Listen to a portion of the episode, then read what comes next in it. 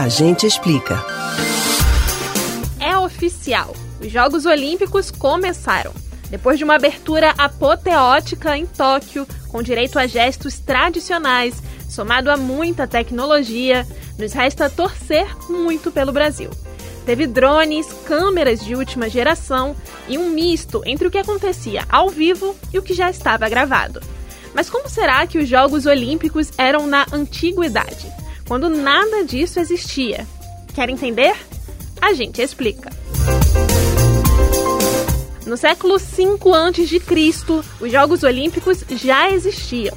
A competição durava cinco dias inteiros e pelo menos 40 mil espectadores lotavam o estádio todos os dias no auge da popularidade dos Jogos no século II depois de Cristo.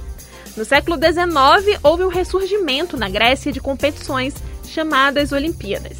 Em 1890, o barão francês Pierre fundou o Comitê Olímpico Internacional, que existe até hoje.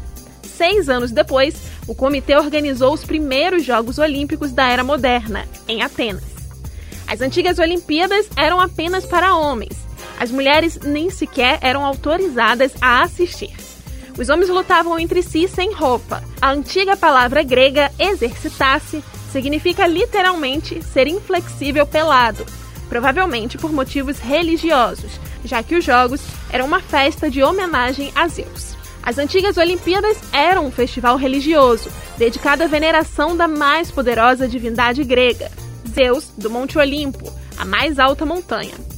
O local dos jogos era conhecido como Olímpia, em homenagem ao título de Olímpio de Zeus, derivado do monte.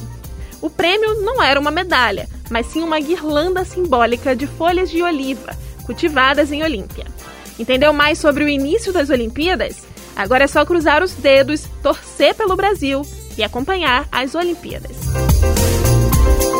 Você pode ouvir novamente o conteúdo desse ou de outros A Gente Explica no site da Rádio Jornal ou nos principais aplicativos de podcast: Spotify, Deezer, Google e Apple Podcasts.